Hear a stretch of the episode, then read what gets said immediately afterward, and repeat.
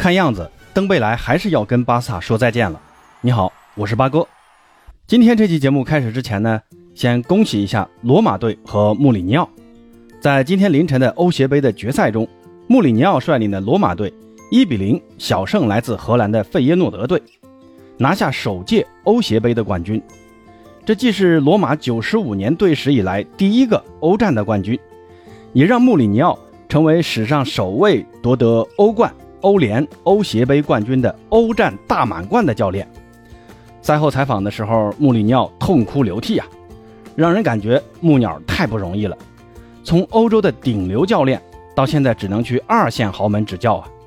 穆鸟呢，一直被人吐槽说只会找借口、战术落伍等等，但穆帅去哪儿，总能为这支球队带来冠军，这一点你不得不佩服穆里尼奥。还是让我们恭喜一下罗马队和穆里尼奥吧。那简单说完欧协杯，咱们今天这期主题呢，还是回到巴萨。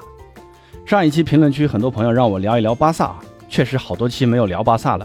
那今天呢，就和朋友们聊一聊巴萨。在节目最后呢，也回答下几位听友的问题。这两天，巴萨正在澳大利亚打友谊赛。昨天呢，跟澳超全明星队打了一场友谊赛，巴萨呢三比二逆转了对手。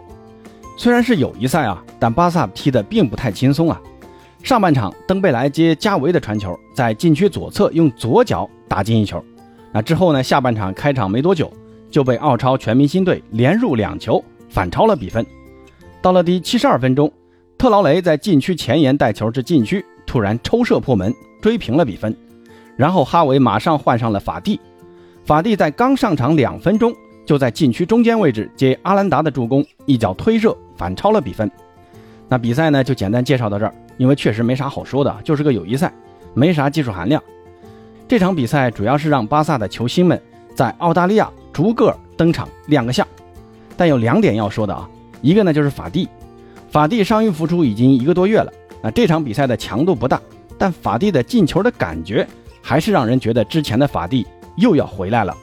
法蒂的射术在目前的巴萨阵中，估计只有奥巴梅扬能拼一拼了，实在是太准了啊！那另一个点就是登贝莱，这场比赛登贝莱打满了全场，第一个进球就是登贝莱打进的，还是用左脚进的。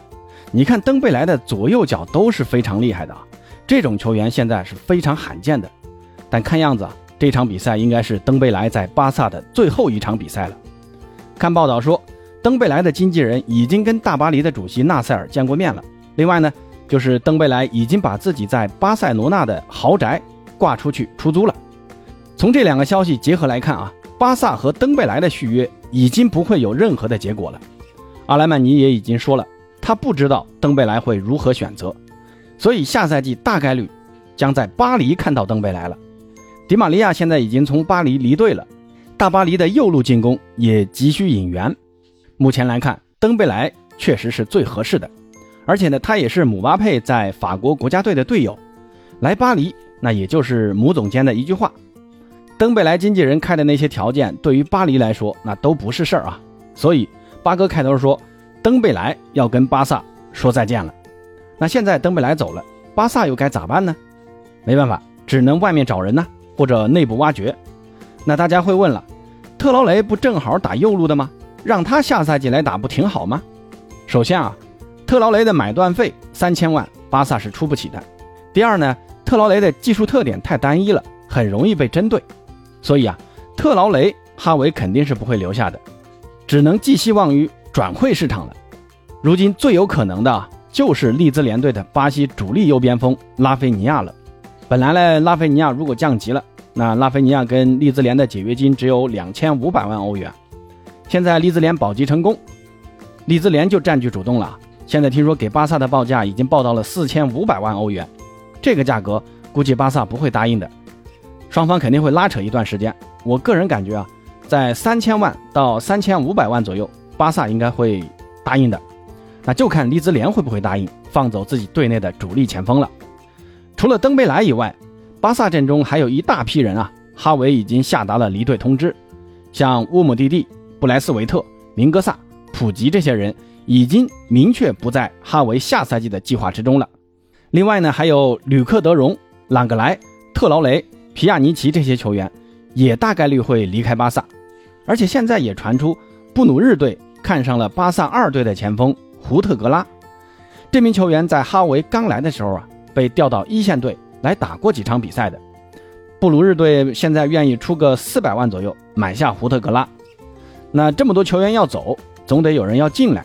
现在基本确定的是米兰的后腰凯西，切尔西的中卫克里斯滕森这两个人，还有就是上赛季外租给加拉塔萨雷的门将纳尼亚，新赛季已经确定回归，要接替内托担任二门了。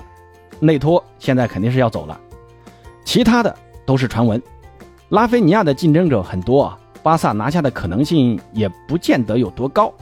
至于莱万呢，现在跟巴萨之间传的是有鼻子有眼的。有一点可以肯定，莱万是铁了心要离开拜仁的。莱万已经把自己的社交媒体的拜仁因素全部删掉了，这就看出莱万是已经铁了心要离开拜仁了，不然也不会去卸对标来得罪拜仁的球迷嘛。就看巴萨跟拜仁之间就转会费是怎么谈的了。现在说拜仁要五千万，那这个价格巴萨肯定不会出的。最后啊，估计还是会涉及到通过人员交换来实现这笔转会吧。听说巴萨会用德佩去抵一部分钱，那再加点钱把莱万给签下来。巴萨和莱万现在是各取所需啊。巴萨需要莱万这样的巨星来提振俱乐部的声誉和商业价值，莱万呢需要一家以他为进攻核心的豪门俱乐部。而且之前听冰岩老师说啊，莱万特别想去暖和一点的南方，那整个欧洲啊也就西班牙符合这个条件了。但说实话，我个人不太看好莱万能来巴萨啊。拜仁这家俱乐部啊，向来是说一不二的，不会为了某一位球员开先例。你看诺伊尔还有穆勒这些德国球员，今年也只是续签了一年，那凭什么给你莱万两年合同呢？而且拜仁现在也不好找莱万的替代者，希望莱万跟拜仁好聚好散吧。至于来巴萨，我还是不太看好的啊。那最后说一下卖德容这个事儿。我先说一下我的结论吧，还是那句话，德容不会走。一呢，哈维需要他；二呢，巴萨马上要有钱了。听说夏天巴萨会跟 CVC 签约，会有一笔巨额资金入账。我感觉巴萨不需要再通过卖德容来实现财务公平了。第三呢，就是德容自己也不想走。现在都说滕哈赫的曼联要买他，这个先不说曼联会不会掏这个八千万。就说曼联下赛季没欧冠打这一点，德容也不会去一支没欧冠的球队吧？好，那巴萨的事儿呢，先简单聊到这儿吧。转会市场现在是瞬息万变，谁都说不清楚。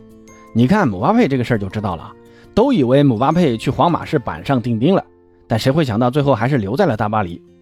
那剩下的时间就和大家聊一聊上期节目听友的一些问题啊。我看了一下，有让我聊西汉姆联的，有让我聊利兹联的。还有说让我说说皇马，皇马这个我想等之后再聊吧，因为现在欧冠决赛还没打呢。那今天呢就简单聊一聊西汉姆联和利兹联。说实话啊，这两支球队我都不是很了解。那说的不对的地方，请各位朋友多包涵啊，可以在评论区告诉八哥。聊球嘛，就是要多交流嘛。先说说铁锤帮，这个赛季啊，铁锤帮的成绩其实非常的出乎我的意料啊。铁锤帮最后时刻。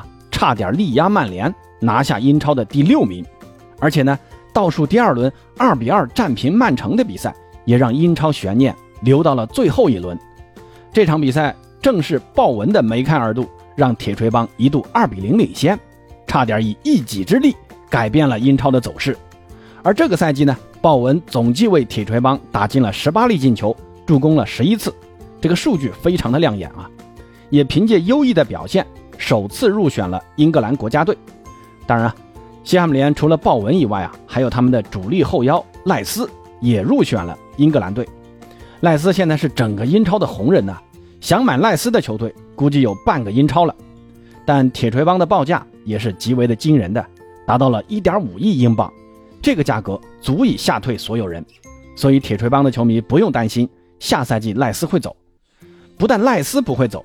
西汉姆联队还看上了利物浦队的张伯伦，张伯伦如今跟红军的合约只剩下最后一年了，红军再不出手，明年张伯伦就要免费走人了。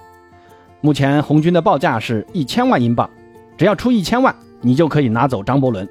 那这个价格估计西汉姆联应该可以接受啊，就看维拉答不答应啊。最后呢，就是西汉姆联队会迎来上上赛季从曼联租借过来发挥出色的林皇加德。现在林皇跟曼联的合约到期了，已经是自由身了，再次回到铁锤帮将是大概率事件。所以八哥啊还是很看好下赛季铁锤帮的一个发挥的。说完西汉姆联，咱们再来说说利兹联。本来呢，我以为利兹联是铁定要降级的，但最后一轮神奇的一幕让他们保级成功了。利兹联这个赛季上半段，由于贝尔萨的激进的执教风格，让利兹联在成绩上受到了很大的影响。不过，利兹联的球风潇洒，进攻至上，谁防守谁孙子的打法，让很多球迷看得很过瘾啊。但足球嘛，毕竟还是成绩至上的嘛，所以贝尔萨被中途解职，美国人马西临危受命，在他的执教下，利兹联最后一轮还都在降级区内，但哈里森。在最后一轮打布伦特福德的比赛中读秒绝杀，最终呢反超了伯恩利，成功保级。但说实话，八哥不太看好下赛季的利兹联啊。首先开头说了，巴萨已经看上了他们的主力前锋拉菲尼亚，拉菲尼亚自己也想去。另外呢，读秒绝杀的哈里森听说被纽卡看上了，纽卡现在什么情况大家都知道，那钱多的都没地方花，买个哈里森那就是洒洒水的事情。而且他们的中场卡尔文·菲利普斯也被曼城看上了，将菲利普斯视为可以顶替费尔南迪尼奥的首选。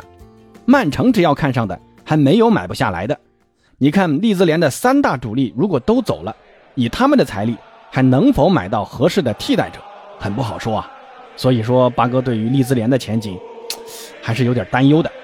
好了，大家对于巴萨今年夏天的转会有什么期待，和有什么想和八哥交流的？欢迎在评论区留言，咱们下期再见。